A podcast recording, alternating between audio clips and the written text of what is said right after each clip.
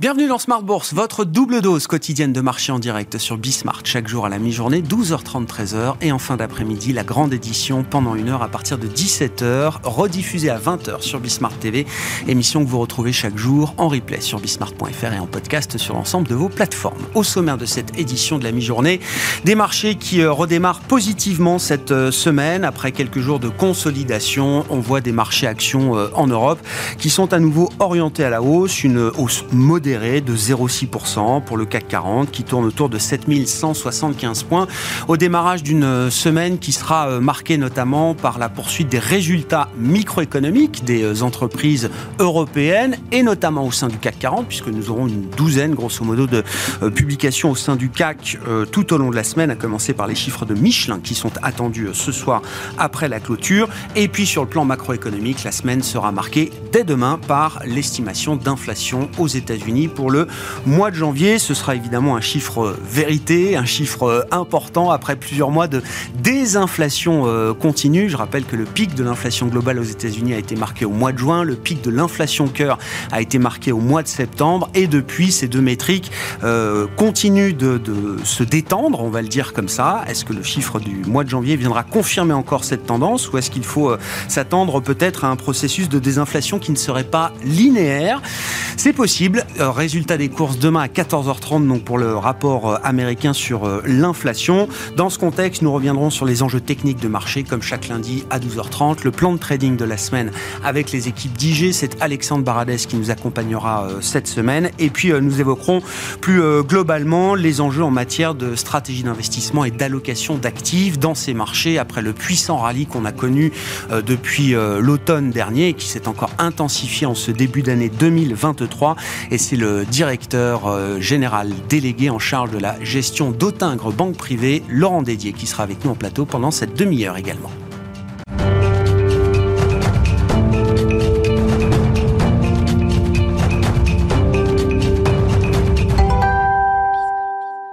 Mais d'abord, les enjeux techniques de marché, le plan de trading de Smart Bourse, chaque lundi à 12h30 avec les équipes d'IG, son chef analyste Alexandre Baradès qui est à nos côtés. Bonjour et bienvenue Alexandre.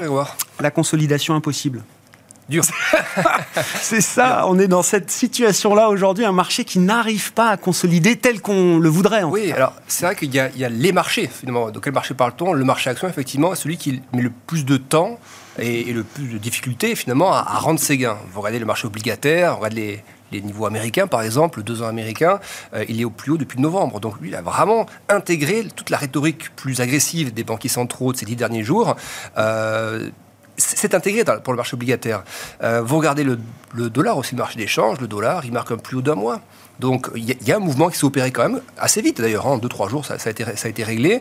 Le marché action, lui, il a rendu à peu près ses performances de 10 jours. On est sur on était vendredi avant le rebond de ce matin sur les niveaux du début du mois. Donc c'est vrai que c'est pas c'est pas ce qu'on appelle une correction. Correction, c'est revenir sur des niveaux euh, importants précédents. Niveau important, on, verra tout à l'heure, c'est les niveaux de, décembre, ce sommet de décembre, hein, CAC, DAX, voilà. il faudrait au moins revenir là-dessus pour parler d'une respiration, d'un marché qui constitue un petit peu. Donc c'est un, peu trop, un, peu trop limite. Mais euh, ce qui est effectivement dur à... Moi, je, pense qu'il y a toujours de la place, si vous voulez, pour une consultation, parce que euh, le gros focus, c'est la partie inflation demain, sur la partie, euh, la partie américaine. Il y a des notions que les banquiers centraux côté US ont rappelées, c'est le higher for longer. Cette notion que même si effectivement, après, on va, qu'on dira 5, 5,25 ou 5,25, 5,50 pour la partie US, le higher for longer est aussi là, donc longueur, c'est deux trimestres potentiellement. Euh, ça veut donc dire que même à partir du moment où les banques centrales diront on bouge plus trop les taux, il y a quand même un effet sur l'économie qui va, se traduire. Euh, revenir dans ces conditions-là sur des sommets, euh, les dépasser, avoir des multiples qui se rétendent à nouveau, la micro aussi, c'est une année où je pense que la, la consommation va être mise à, rude épreuve. C'est maintenant finalement qu'on va voir sur le consommateur l'effet d'usure de l'inflation. C'est moins dans la première phase de l'inflation, c'est maintenant quand les soutiens budgétaires fiscaux sont plus là, parce que les États font plus attention, c'est maintenant que les taux sont plus élevés pour les crédits conso, crédits immobiliers, euh, c'est là aussi les augmentations de salaire auront toujours lieu, mais peut-être un peu moins importantes que l'année dernière, c'est là que l'effet un peu ciseau pour le consommateur va, se trouver. Donc pour la micro également, euh, j'ai pas l'impression qu'on est devant nous de quoi faire 15 ou 20% de plus sur des marchés parce qu'on considérait que c'est le pic d'inflation était touché. Le pic d'inflation c'est une problématique, la vitesse de redescente de l'inflation à 2% c'est une autre problématique, et le higher for longer s'applique à ça, en fait, hein, à, cette, à cette vitesse. Donc, ce qu'on aura demain, et je ne fais pas faire trop long, ce sera une décision très binaire des marchés. C'est-à-dire qu'effectivement, on est en dessous des attentes sur la partie corps et la partie globale. Le, marché va monter. Ce qui va être important, c'est est-ce qu'on, si on bat déjà ce consensus, de combien on le bat, si c'est 0,1 de mieux, je ne suis pas certain que le marché, à part des phénomènes un peu algorithmiques, se sert de ça pour aller beaucoup plus haut. Et ne parlons pas si effectivement on a des chiffres d'inflation qui sont moins beaux qu'attendus. Vu que le marché obligataire, lui, a, déjà bien corrigé la, tendance, c'est-à-dire que le marché action, ça lui de se rattraper. Et c'est là qu'on verra effectivement les 3, 4, 5% probablement de retracement. Donc il y, a, un côté très binaire là-dessus. Euh, voilà, je, reste pour, l'instant sur une thématique de, consolidation qui me semble nécessaire. Mmh. Qu'est-ce que ça peut donner euh, Alors, si on prend l'indice DAX, par exemple, comme référence euh, en Europe, euh, l'indice allemand, Alexandre, qu'est-ce qui serait une, une consolidation pertinente? C'est de ne pas aller chercher le sommet tout de suite, en fait. C'est, alors qu'on est à 4-5% du, du, sommet historique, un, tout petit peu plus, c'est de ne pas aller tout de suite. Ce, sommet, rappelé, il a été fait dans des conditions de croissance à quasiment 3%, avec des taux de la BCE à 0%, voire à des taux négatifs, avec des quantitative easing qui étaient à l'heure, avec des excès post-Covid liés à des excès d'épargne absolument massifs. Donc, retrouver ça, alors que les multiples se sont aussi redéployés sur le DAX. On est revenu à des 15 fois les bénéfices oui. Donc, c'est pas non plus des multiples. On peut pas dire qu'il est pas cher le DAX. Il a déjà. Il était pas cher en septembre. Il est. Il est redevenu à un prix normal. et pas aussi peu cher aujourd'hui. C'est ça. Donc pour aller plus haut, qu'est-ce qu'il faut? Il faut que soit la, micro s'améliorer. Euh, les effets un peu géopolitiques, baisse de l'énergie, ça rentre aussi là-dedans, dans ces considérations de pic inflation, etc. Ceci met déjà pas mal intégré dans beaucoup de, de, de, de facteurs euh, d'analyse. Donc pour moi, le, le, battre en souhait maintenant n'aurait, à part un faux mot qui peut être, euh, qui peut arriver. Pour moi, janvier, c'est déjà une partie de ça. novembre, c'était novembre-décembre, c'est un vrai rattrapage d'un excès d'angoisse. Janvier, c'est un peu plus de, un peu plus de faux mots quand même. Battre un record à cet mm. endroit-là et à ce moment-là du, cycle me paraîtrait effectivement un peu, un peu agressif. Donc moi, je vois toujours des, des, hypothèses retraçantes dans des zones de, vous voyez, les anciens sommets de décembre. Je les ai mis, il y a deux niveaux d'ailleurs, un peu avant décembre. C'était, je crois, que c'était le euh, deuxième, premier semestre l'année dernière. Cette zone, des, 14 006, 14 005 pour, pour le DAX, me paraît une belle zone voilà, on s'arrête un peu avant le sommet, on respire. Qu'est-ce qui pourrait faire respirer le marché euh, Bien des, euh, le fait que beaucoup de bonnes nouvelles soient dans les prix, de bonnes nouvelles en tout cas moins mauvaises qu'attendues, soient dans les prix. On a beaucoup parlé de cette indice de surprise économique en, Europe, hein, qui, montait systématiquement. Désormais que la Commission européenne améliore ses prévisions de croissance et, eh rabaisse ses prévisions d'inflation, ça veut dire qu'aussi les analystes vont aussi réviser leur macro euh, de manière un peu plus importante et du coup l'effet bonne surprise pour être aussi un poil moins présent dans les, dans les publications. Et, et, puis sur le graphique suivant qu'on peut montrer. moi, je me base aussi plutôt là-dessus. Alors, c'est un, un, pari un peu historique. C'est un pari un peu historique. Est-ce que l'histoire se, se, répétera cette fois-ci? On verra. Mais sur le graphique qu'on va voir juste après, c'est l'évolution du taux de la BCE. Donc, on verra sur une, courbe orange donc qui est à 3%, le taux de la BCE, et on voit historiquement l'évolution du taux de 2 ans allemand. Donc en, gros, on a eu jusqu'à présent trois cycles de redressement de taux, à part l'accident de 2011, mais qui était quand même une partie de redressement, on voit qu'à chaque fois le taux de 2 ans allemand est monté au-dessus du taux de la BCE euh, et l'a précédé en fait. Hein. À un moment donné, à deux reprises euh, avant la crise du subprime, on, a accédé à ça. Et là, aujourd'hui, dans cette phase de cycle de redressement, c'est la première fois depuis l'histoire de la zone euro euh, qu'on n'a pas dépassé le, taux de la BCE. Le 2 ans allemand est en retard sur la politique monétaire. Ce qui veut donc soit s'expliquer par le fait que les analystes estiment et les marchés estiment que c'est la BCE qui est trop agressive d'un point de vue rhétorique et qu'elle n'ira jamais là où elle menace d'amener les taux, c'est-à-dire 3,50 et au-delà. Pourtant, Schnabel, très consensuel au sein de, la, BCE, euh, pour elle et pour Christine Lagarde, le 3,50 est déjà acté en fait. Hein. c'est mars, 50 points de base. Elles ouvrent la porte, est-ce qu'il faudra encore 50 points de base en mai? Et donc, ça, veut dire que même si on n'a pas 50 points, mais peut-être 25, soit effectivement on n'a pas ça du tout, parce qu'il y a une révision complète à moment donné de la réunion en mars, que 25 points de base, et effectivement le taux de 2 ans allemand, et les, marchés ont raison de ne pas y aller, euh, de pas aller à cet endroit-là, soit nous sommes sacrément en retard. On voit ah comme ça, sacrément en retard sur les taux courts en, zone euro. Si on est sacrément en retard sur les taux courts, on voit toujours l'effet taux courts sur les marchés, on l'a vu côté US, on l'a aussi vu un peu en Europe. Donc si le taux de 2 ans allemand doit aller à des, des 3,60 et quelques, ça aussi c'est un des facteurs que j'inclus dans l'analyse du DAX pour dire attention, euh, et là, si un rattrapage, il va se faire maintenant, hein, sur les semaines qui arrivent. Donc pourquoi à ce moment-là l'indice allemand, euh, par des effets hein, simplement de, de, meilleur rendement à court terme, pourquoi ce moment les actions auraient le vent dans le dos dans ce contexte-là. Donc c'est pas dramatique, hein, c'est pas un truc qui fait dire attention, euh, euh, retournement en place, mais consolider, c'est ça, c'est un indice qui peut lâcher quelques pourcents au-delà de 50, pas un ou deux. Certains euh, marchés proches des politiques monétaires ont intégré, ont recalé leurs anticipations par rapport au discours des banquiers centraux. Les marchés actions, semble-t-il, ne l'ont pas euh, fait. Voilà, c'est les seuls. À ce stade. Euh, qu'est-ce qu'on peut dire de la partie américaine si on regarde la, S&P 500 bon, là, c'est le côté binaire qu'on écrivait à l'instant, c'est-à-dire ce côté binaire où, d'ailleurs, c'est un indice qui est très propre d'un point de vue technique, le S&P 1, les algos, ils sont pour quelque chose aussi. On voit que le rebond des dernières semaines s'est arrêté sur le FIBO 23,6. En gros, après tout le rallye du creux de mars 2020, Covid, donc hein, le sommet 2021, vous mettez en place vos, retracements techniques, c'est des, ratios mathématiques. Le 23,6, on voit que c'est un niveau qui, par le passé, on voit sur la courbe, à plusieurs reprises a été touché euh, dans, ces phases hein, de, de, correction et de rebond. Donc c'est un vrai niveau clé d'un point de vue technique. Le marché n'a pas voulu aller au-delà parce que les membres de la Fed aussi, hein, peut-être pas Jérôme Powell, mais les autres ont fait en sorte, je pense, que les conditions financières ne se détendent pas plus que ça, donc ça a un impact forcément sur les, marchés actions. Euh, et on se trouvait à mi-chemin entre deux niveaux techniques support, vers 3900, 3950, euh, et ce FIBO. Et on est placé pile là avant l'inflation. C'est là que c'est binaire. Si on est au milieu de la zone, l'inflation est meilleure qu'attendue, on va retaper le 23,6, on va passer au-dessus. L'inflation n'est pas bonne, on va retaper les supports. Donc ce sera ça le, match qui va se jouer demain moi, j'ai quand même une préférence pour d'abord retaper les obliques. Ou alors, si on va chercher le, niveau, de, niveau, de, résistance, j'attends de voir dans quelles conditions on le fait. C'est-à-dire que si on le fait parce que, euh, algorithmiquement, il y a un tout petit moins d'inflation qu'attendu, mais que c'est très léger, je pense qu'il y a un risque de porte de saloon, un algorithme qui monte et après euh, la, partie mmh. cash qui, qui repart à la baisse pour qu'on aille et que, je sois convaincu que le 23,6 c'est un vrai niveau de poursuite de rallye, il faut vraiment qu'il y ait toutes les inflations qui baissent. On attend en plus un rebond d'inflation mensuelle. Donc ça, c'est déjà acté par le marché. Il faudrait qu'il y ait vraiment une baisse forte, globale, de l'inflation globale et de l'inflation euh, core CPI. Et les membres de la Fed, c'est là-dessus qu'ils ont mis le point sur leur discours agressif. Ils ont beaucoup dit la baisse de l'inflation était déformée par la baisse des biens. Mais ce que l'on veut voir, c'est la partie corps, service, hors logement.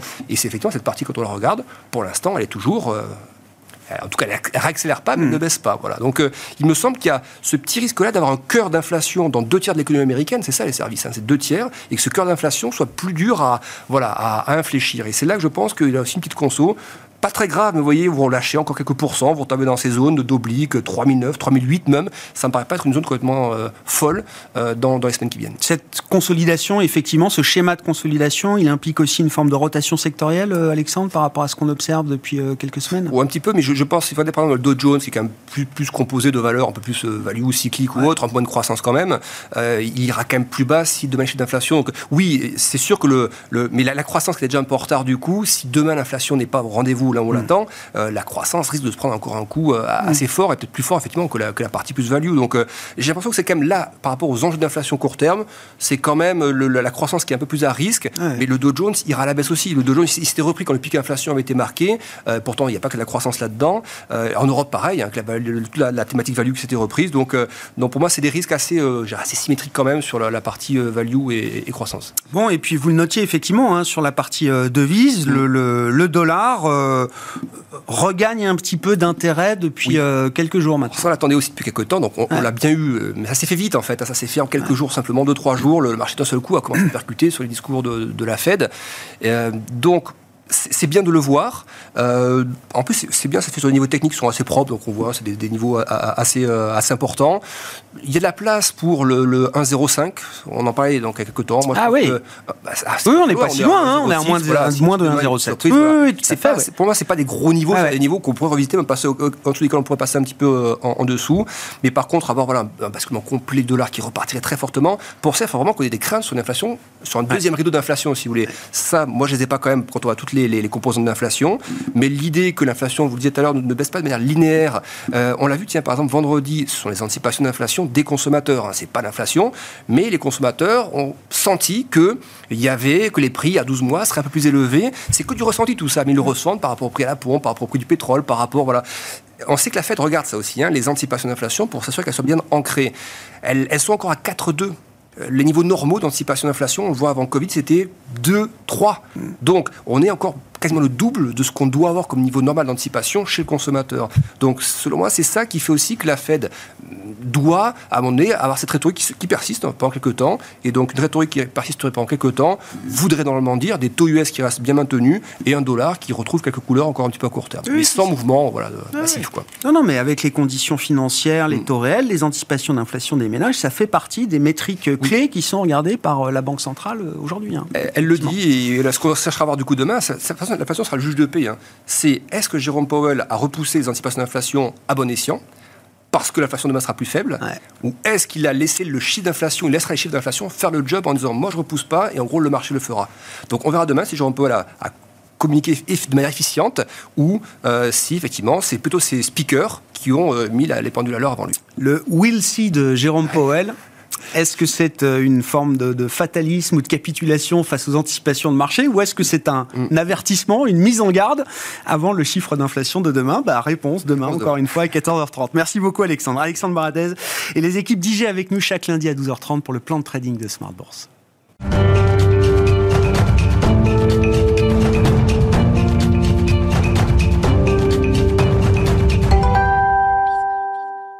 Poursuivons cette discussion de marché avec euh, les enseignements et les conclusions qu'on peut tirer de l'analyse de la situation en matière d'allocation et de stratégie d'investissement pour une clientèle de banque privée. Et c'est Laurent Dédier qui est avec nous en plateau, directeur général délégué chez Autingre Banque Privée. Bonjour Laurent. Bonjour Grégoire. Merci beaucoup d'être euh, d'être avec nous dans le sillage de l'analyse technique que nous offrait euh, Alexandre Baradez. Quel est l'état des lieux de la situation de marché que vous dressez à ce stade après six semaines de, de rallye assez intense Alors on peut peut-être enlever la semaine dernière qui était une semaine un peu plus calme de consolidation, mais la puissance du rallye depuis euh, quelques semaines, évidemment, euh, marque les esprits. Clairement, mais je crois que l'analyse fondamentale et l'allocation vont globalement être assez faciles à réconcilier avec l'analyse technique euh, cette fois-ci. Euh, il y avait trois vents contraires l'année dernière. C'était euh, le risque d'inflation aux États-Unis. On voit qu'on est en phase de désinflation et on a une interrogation aujourd'hui. Il y avait le risque sanitaire chinois. Celui-ci a disparu et on voit bien que le reopening est devant nous et devrait quand même nous accompagner sur un redressement de la croissance chinoise assez forte. Les économistes maintenant sont tous entre 5 et 5,5. Donc la réaccélération du, consensus est très bonne. Et puis bah, il y avait le risque énergétique européen. Est-ce qu'on allait avoir entre guillemets une panne de gaz et, euh, ou, non? Et globalement, ce risque est derrière nous. Donc on a encore deux vents porteurs. L'Europe va plutôt mieux, la Chine réaccélère, c'est une bonne nouvelle. Mais il y a quand même une vraie interrogation aujourd'hui sur le marché américain, qui est quand même le marché euh, principal, qui est le driver. J'ai du mal à imaginer le marché américain un peu euh, retracé et les marchés européens ou internationaux ne pas bouger. Et aujourd'hui, on voit bien que les marchés actions dans le contexte actuel, euh, commencent à devenir un petit peu discutables. Mm. Ils sont bien valorisés, ils sont pas chers, mais ils sont à un bon niveau de valorisation, 19 fois sur le S&P, plus de 13 fois sur l'Eurostock 50. Donc on a des valorisations fortes.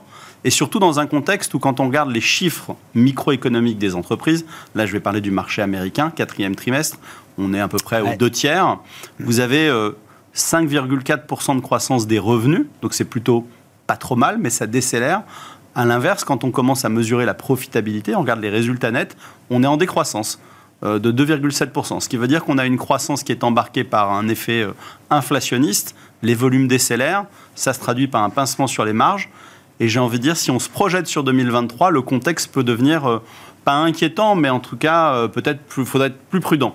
Ça veut dire qu'on arrive à un moment un peu charnière, un peu clé, quand on regarde la valorisation de ces marchés actions, on regarde des perspectives bénéficiaires euh, notamment, qu'on ait écarté des risques extrêmes, effectivement, tout le monde s'en réjouit et ça euh, justifie, ça justifiait effectivement ce re-rating, cette revalorisation des actifs euh, risqués. Éviter le pire, ça ne veut pas dire forcément qu'on bascule dans un scénario totalement rose, c'est ce que je comprends. Hein. Ah, très clairement, on a, on a éliminé le pire, c'est une très bonne nouvelle, les risques extrêmes ont disparu en quelque sorte mais c'est majeur. Hein. on insiste beaucoup là-dessus parce que le marché est une fonction d'évaluation des risques. Et euh, quand on enlève ce type de risque, très faible en, termes de probabilité, mais avec des conséquences majeures pour euh, l'économie, c'est déjà quelque chose d'important. Ah bah, Maintenant, ça n'enlève pas, euh, ça n'enlève pas qu'il y a encore effectivement des risques devant nous.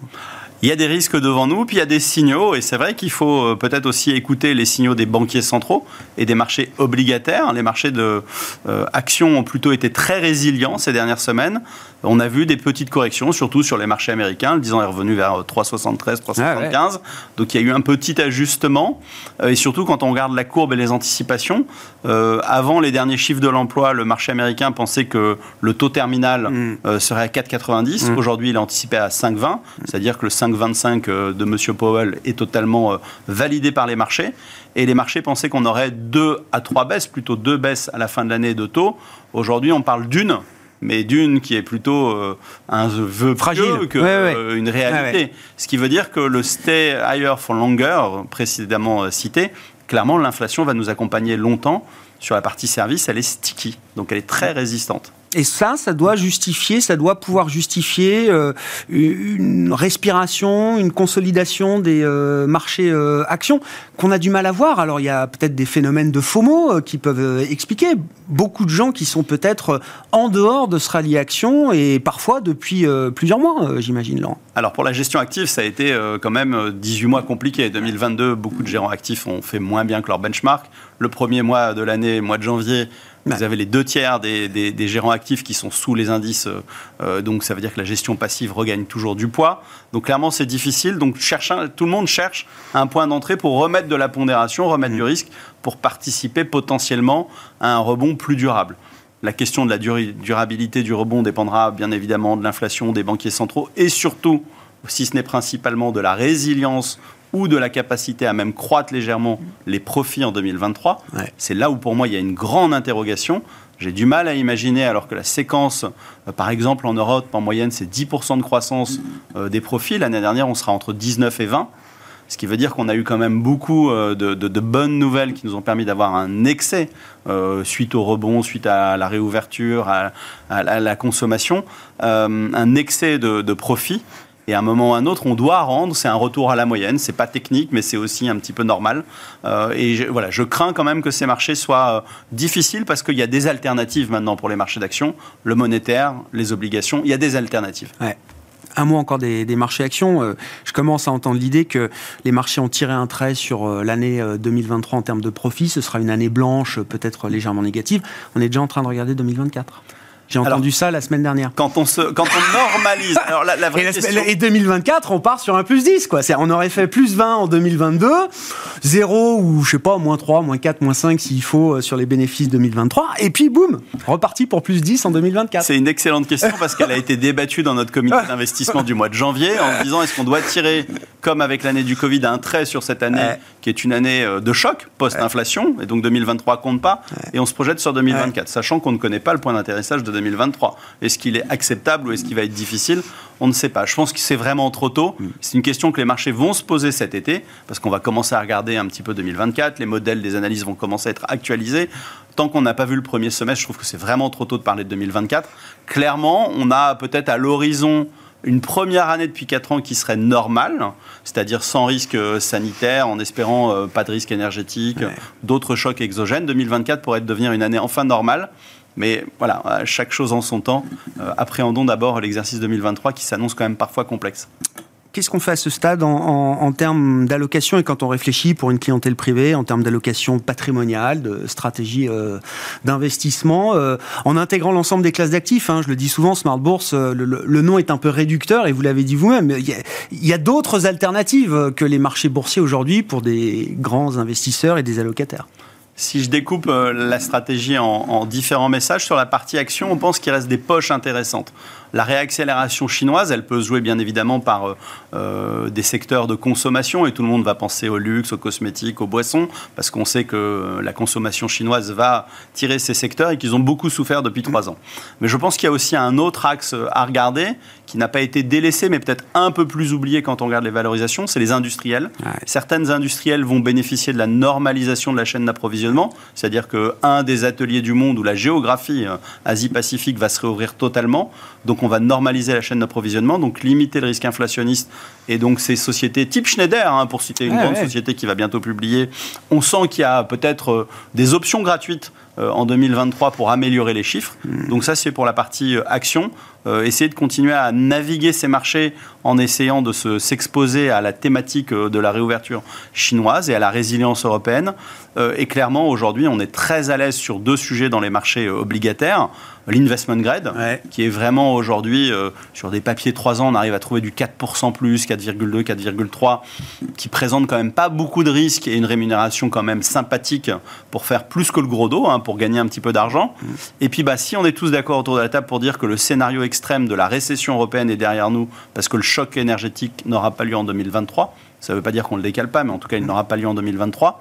Bah, les marchés euh, dits euh, high yield, donc euh, les obligations un petit peu de moins bonne qualité, voire de qualité parfois pourrie, mais je pense dans la qualité du high yield. oui, oui peut-être sur la partie la plus défensive, deviennent intéressants parce qu'il y a quand même un rendement attractif qu'on peut voir au-dessus de 7%. Et on trouve que ce n'est pas inopportun dans ce courant de premier trimestre de remettre un peu de pondération sur euh, l'investment grade d'abord. Et dans une deuxième euh, option, s'il y avait un petit retracement des marchés techniques et fondamental, d'aller remettre un peu de high yield. Ouais, ouais là aussi, hein, sur les marchés de crédit, les, choses sont allées vite. Hein. Les, spreads, les primes de risque se sont, euh, euh, là aussi, recomprimés très vite par rapport à ce qu'on observait euh, au début de l'automne dernier, entre septembre et octobre. Hein. On est parfaitement d'accord. la, seule bonne nouvelle que vous avez, c'est que vous avez un portage, donc une capacité à encaisser les chocs, soit par un scénario taux, soit par un scénario économique qui ferait bouger les spreads dans le mauvais sens, qui est suffisamment solide aujourd'hui en termes de portage pour vous permettre d'encaisser euh, les petites mauvaises nouvelles si vous êtes capable d'accompagner euh, cet investissement dans la durée, c'est-à-dire au moins 18 mois. c'est sûr que c'est pour 3 mois. Euh, restons prudents et participons plutôt à, du monétaire. ouais. Après, encore une fois, hein, quand on parle d'allocation stratégique, c'est pas juste pour deux ou trois mois, euh, Laurent. Le fait d'avoir retrouvé cette poche fixed income, ce rendement qu'on n'avait plus, qui stabilise quand même euh, la, prise de risque, euh, ou en tout cas qui rémunère une, prise de, risque avec de la visibilité devant.